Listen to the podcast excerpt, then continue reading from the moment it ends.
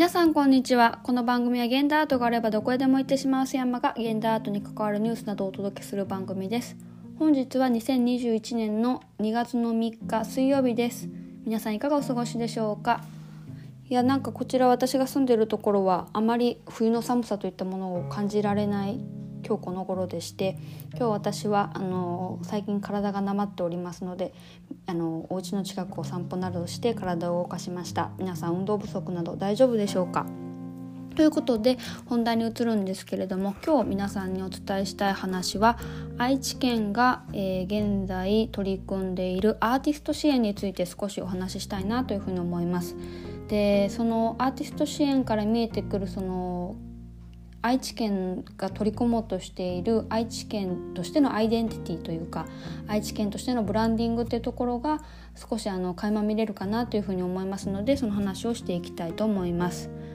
えーまあ、新型コロナウイルスの感染拡大の影響によっていろいろな方が今大変な時期にあろうかと思いますけれども、まあ、美術業界もご多分に漏れず非常に大変な局面を迎えています。でそういった中で愛知県は作品発表の場が減っているアーティストを支援するために、まあ、2020年から3年間にわたって1億円、まあ、総額1億円の予算で若手作家の現代美術作品を愛知県美術館の愛知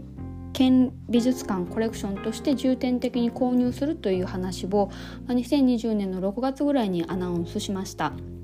でまあ第1弾としては、えー、第1弾と第2弾がもうすでに、えー、購入が終わっておりまして、えー、第1弾は9月の19日2020年の9月19日から、えー、購入した作品を、えー、愛知県美術館で公開していました。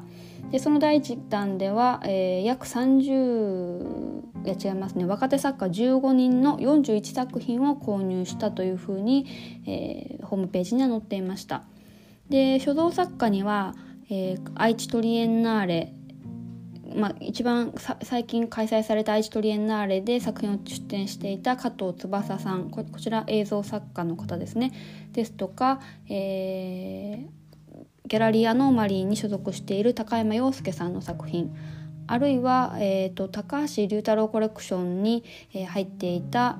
水戸部七重さんの作品ですとか百瀬彩さんの作品で最近私は京都で作品を拝見させていただきましたが山下拓也さんのらの作品が含まれています。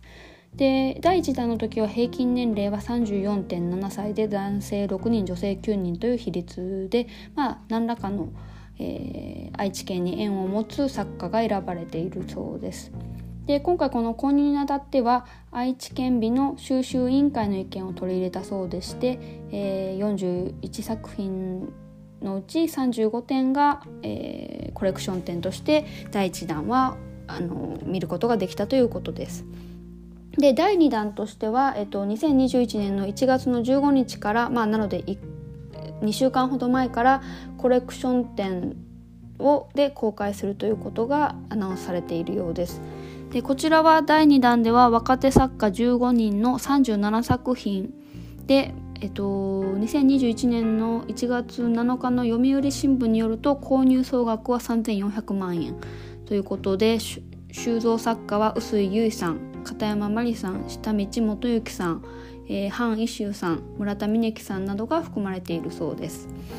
で、まあ、ホームページにどういった作品が購入されたのかタイトル、まあ、値段は書かれていないんですけれども、えー、書かれています。でまた、えー、愛知にゆかりのある作家というところの欄もありまして例えば愛知県立美術大学を卒業したとか愛知教育大学を卒業。えー、名古屋学芸大学卒業というところが書いてあったりですとか、まあ、愛知といえば愛知トリエンナーレが有名なので、まあ、愛知トリエンナーレ2013の出品作家というふうな形であのとか2019年出品作家っていう形でこうどういった愛知にゆかりがあるのかというところが明記されていました。まあ、総額なので1億円で、えー、3回に分けて購入して、えーまあ、大体なので毎回3000万4000万3000万ってことですかね、まあ、残りは2000万から3000万ぐらいの予算があの残っているかと思うんですけれども本当若手の作家の作品を積極的に購入するという施策を打ち出していました。で愛知県びっくりすることにこれだけではなくてでね施策がなので若手の作家を買うだ買う買いますよというアナウンスだけではなくてもう一つ最近始めたプロジェクトがあります。というのはオンラインアートプロジェクト愛知オンラインというプロジェクトでしてこちらは、えー、9つのプロジェクトのがあの新作として作品を展示していますでその展示場所というのがオンラインのみで作品を鑑賞する仕組みになっています。でプロデューサーに、えー、なで型という、えー、コレクティブアートコレクティブのチームの野田さんという女性の方がついておりましてでメディアプロデューサーとして山城さんという方が入って、えー、企画運営をしているそうです。でまあ、やあのホームページの方には山城さんはこの時代に生きる私たちにとって不確定で不安定な明日が前途を照らす巧妙になるようにこのプロジェクトを発信しますというふうにコメントを書かれていました。で本プロジェクトでは愛知県内の場所など、えー、道県が持つ愛知県が持つ文化的財産に着目したプロジェクトを新たに新作としてオンライン上で発表していますなので映像作品もあればいろいろ、え、またあ現代アートだけではなくて映画監督の方がいたりだとか漫画を描く方がいらっしゃったり短歌を読むような俳句ですかね、まあ、詩人の方も関わったりなど多ジャンルに分かれていろんな方があのこの愛知オンラインプロジェクト愛知オンラインに関わっていらっしゃいました。で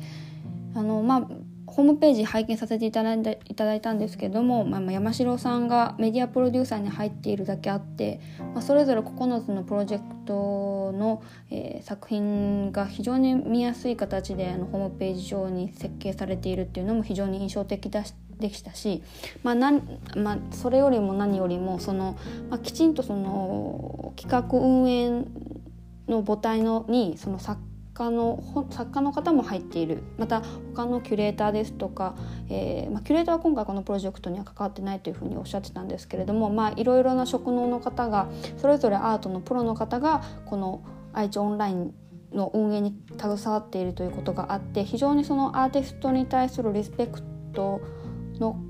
気持ちを持った上でその新作を依頼しているってところもあってその関係性の良さとかその作品ごとのその新しい取り組みをやっていく姿勢っていったところがそのホームページからはあの見ることができました。で、まあ、このように若手作家の作品を購入するですとか、まあ、こんな時代だからこそ、えー、リアルの展覧会ではなくてオンラインでどういった試みが作家はこれからと取ることができるのかというところの実験プロジェクトを、まあ、愛知県があの仕掛けているというところ非常に印象深いなと思いました。まあ、このような取り組みをすることによって作家にとってなんか愛知県っていうものに対する見方ももちろん変わりますし、まあ、私のようなアートが好きな人にとって、まあ、そこら辺のなんていうんですかね土地に住むのではなくてなんか愛知県に住んでみたいなアートに対してあの非常にあの先進的な考えを持って支援しようと思ってるんだなっていうふう私は今印象を持っていますから非常に愛知県としての、えー、県としてのアイデンティティに、まあ、こういったその文化に手厚い県というのは他県との差別化にもなってくるしひいてはその土地に住んでいる方の文化的な、えー理解理解度といいますかその文化に対する感受性文化に対する許容度なんかっていうものも自然と上がってくるんじゃないかなというふうに思いました。でまあ余談なんですけれどもさまざ、まなアーティスト支援っていうのも今回コロナ禍で、えー、立ち上がっておりまして例えばあの東京都が出した「アートにエール」っていう、あの、作家の方々に YouTube 動画を作ってもらってそれ動画を作ったら10万円をあの上げますよなんていうプロジェクトもあったんですけれども、まあ、今回愛知オンラインというものがあったのでこれあのそういえばアートにエールってどうなってるのかなとホームページ見に行ったんですけれどもまあ非常にアートにエールの方はもう本当にただ動画が羅列されているだけで動画それぞれの作家が誰なのかっていうのもわからない作りになっていましたしまあ、その愛知県のものと比べた時に、まあ、そのそれぞれの予算感はわからないですけれどもじゃあこの、あの期間に文化に対してどのような手を差し伸べることができるのかあるいは今回の機会をどのように次につなげていくことができるのかっていうその大きなえーと、なんて言うんですかね方向性みたいなのがあるのかないのかっていうところも、まあ、あの同じホームページ上で展覧会をするって言っただけでも異なってくるなっていうふうに非常に強く感じました。もうこれから愛知県で第3弾のどういった作家の作品をコレクションするのかなっていうのをすごい楽しみにしながらいつかあの愛知県の方でどのような作品が購入されたのかリアルなものを見に行きたいななんていうふうに思いました。それでは次回の放送でまたお会いしましょう。ではでは。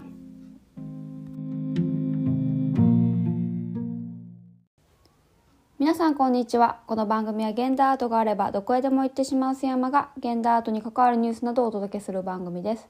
本日は2021年の2月の10日水曜日です。皆さんいかがお過ごしでしょうか。明日は建国記念日ということで祝日ですけれども皆さんご予定決まっていますか？私は高知の方に行ってみようかなというふうに思っております。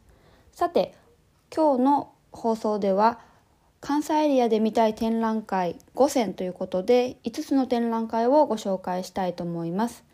では早速まず1つ目の展覧会なんですけれども現在京都市京セラ美術館の新館東山キューブで開催されている平成美術歌方とデブリ1989年から2021年という展覧会をご紹介したいと思います。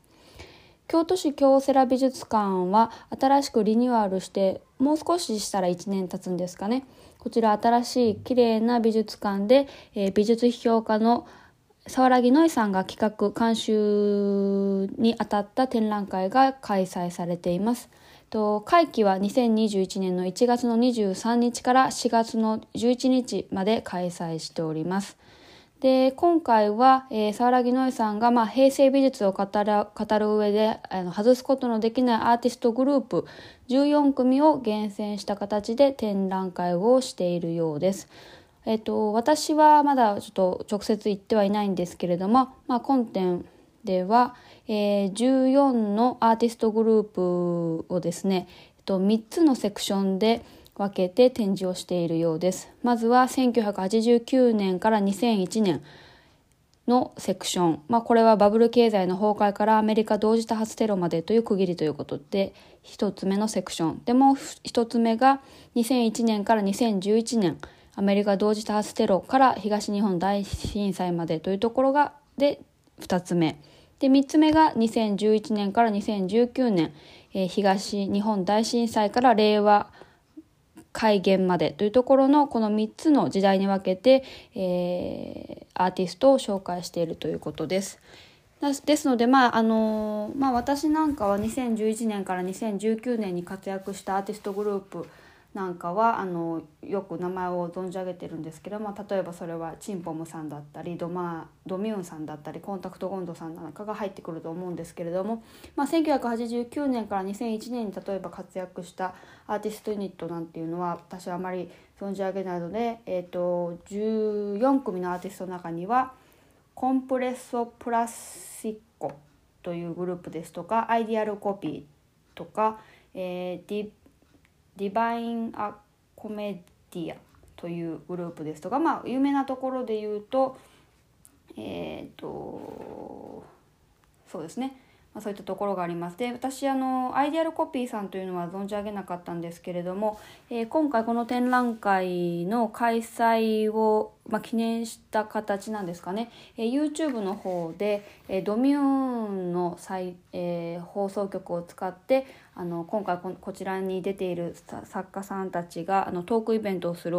オンラインのトークイベントがあったんですけれども、まあ、こちらでいろいろその今回取り上げられている作家の方々がいろいろ思いを述べていたんですけれどもそれも非常に興味深かったのでこちらの展覧会会場で是非あのどういった展示がされているのか見てみたいなと思っています、まあ、特に私はこのアイディアルコピーこのアイディアルコピーさんっていうのは匿名性で名前を明かさずあの活動している2人組のユニットだそうでしてまあ、誰がやってるのかっていうのは未だに明かされていないんですけれども作品が非常にあの奇抜といいますか今見ても私が今見てもあすごく面白い作品だなっていうふうにあのやっぱりその時代なは関係ないところでアートってあの強い力を持っているんだなと思えるような作品を制作されているっていうところがあのそのドミューンの放送で伝わってきたので作品見てみたいなと思っています。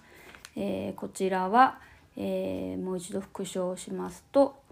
えっ、とですね2021年の1月13日から4月の11日まで京都市京セラ美術館新館東山キューブで開催されている平成美術歌方とデブリ1989-2019年という展覧会が1つ目でしたのでぜひこちらお時間ある方行かれてみてください。さて2つ目の展覧会なんですけれどもこちらは京都芸術センターで開催される予定ですね。こちらはまだ開催されていません。2月の20日から4月の4日まで、えー、京土市芸術センターで開催される黒田大輔さんによる展個展です。未然の来して土下座の目線という展覧会です。でこちらは、えー、黒田大輔さんの個展ですね黒田大輔さんは1982年京都府生まれで、えー、2013年から広島市立大学の方で、えー、大学を卒業されています。で、まあ、黒田さんは、まあ、彫刻家という肩書きで活動されているんですけれども、まあ、彫刻家だ彫刻家としての活動だけにとどまらずさまざまなあのアーティストコレクティブチームやめようを主催したりですとか、えー、アートプロジェクトを多数日本各地で開催されている方です。最近ではあのギャラリートラックという京都市内を、まあ、こんなコロナの状況っていうのを逆手に取った展覧会としてギャラリーの荷台を展覧会会場と見立ててギャラリートラックに作品を積んで京都市内を車で走りながら作品を見せるというギャラリートラックというあの企画をされたりだとか、まあ、非常にあの作家としての役割だけではない、まあ、キュレーターだったりまあ、企画者だったりコーディネーターだったりプロデューサーだったりといったいろんな顔を持っている非常に魅力的な作家さんなんですけれどもそんな彼が今度、えー、こちらの京都芸術センターの方で展覧会をします。なのでこちらも非常に見応えがある展示なんじゃないかなというところで、まあ、今回は京都市内にある有名な公共彫刻の冷静を洗いあらゆる実験的芸術的アプローチによって視覚化し認識した上で引き剥がし取り除こうとするえー、作品を作ろうというところが書かれています。えー、黒田大輔さんの展覧会「未然の来して土下座の目線」というものがありますのでこちらも京都に行く機会がある方は、えー、4月の4日まで開催しておりますのでこちらも行ってみてほしいなと思います。それでは3つ目なんですけれどもこちらはえっ、ー、とですね私こちらの場所は行ったことないんですけれどもワコールスタディホール京都ギャラリーというあの女性の下着のメーカーさんであるワコールさんが持っているギャラリーにて開催される、えー、展覧会ですねこちらは2021年の2月5日から3月の26日まで開催される予定ですけれども、えー、展覧会タイトルが「ラバーズ」という今井うららさんの展覧会です。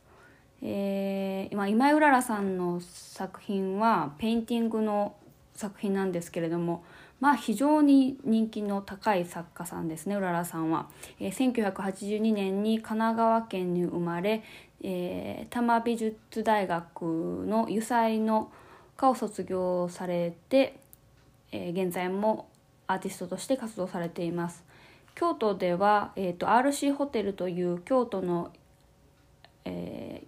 八坂神社ですかね、えっとまあ、京都にあるあのホテルの RC ホテルでも最近2020年に展覧会をしたんですけれども、えー、初日は長蛇の列でほとんど当日に全ての絵画が売れてしまうというもうイケイケと言いますか大人気の作家さんです。えー、今うららさんの「ラバーズ」という展覧会が、えー、2021年の2月の5日から3月の26日までワコールスタディホール京都ギャラリーで開催しておりますのでこちらもぜひ行かれてみてほしいなと思います。で4つ目の展覧会は、えー、2021年の1月の27日から2月の21日まで、えー、京都市にあるギャラリーメインにて開催されているタイトルが「ヘテロゲニウス・マルチコア」なかなか言いにくいですね「ヘテロゲニウス・マルチコア」という展覧会タイトルで、えー、作家作家があ参加している作家が布施凛太郎さんと山崎由紀さんという2人の、えー、2人展になっているようです。でこちらはえーとですね、私もこちらのギャラリーメインさんというのはまだお伺いしたことがないんですけれどとてもの布施さんがですね非常に面白い作家さんだなというふうに思っておりましてで今回のこの「ヘテロゲニウス・マルチコア」というのは造語タイトルにしているようでして、えー、現代のシステム工学における用語ヘテロゲニアス・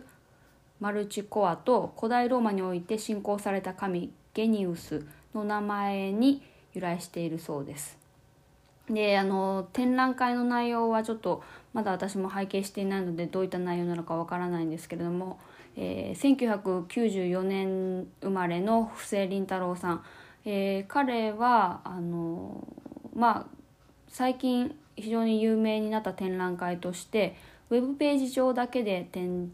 開された隔離式濃厚接触室という展覧会が非常にあのまあ、コロナ禍に対応した展覧会として有名といいますか人気が出た作家さんですね。えー、でもう一人この山崎由紀さんという方は私まだ、はい、あの作品を今まで見たことはないかと思うんですけれども、まあ、この2人の展覧会が京都で開催されているということでこちらも見てみたいななんていうふうに思いました。えー、ヘテロゲニウス・マルチコアえー、2021年の1月の27日から2月の21日までギャラリーメインという会場にて開催されておりますのでぜひ京都に行かれる予定の方は行ってみてほしいなと思います。まあ、布施さんは、えー、作家でもありキュレーターとしてもあの活躍されたていたりだとかして、まあ、私はあの東京で2019年に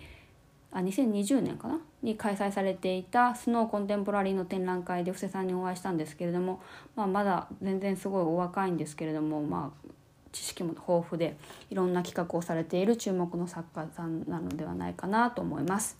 で最後にもう一つだけ今回ここまでの4つの展覧会は京都での展覧会だったんですけれども最後に一つ、えー、大阪で開催されている展覧会です。こちらはエスパス・ルイ・ヴィトン大阪という、まあ、新しくできたルイ・ヴィトンの、えー、ギャラリースペースにて、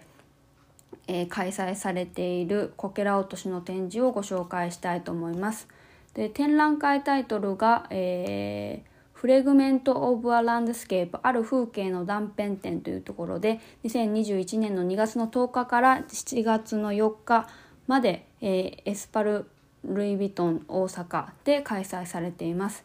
で今回この展覧会では、え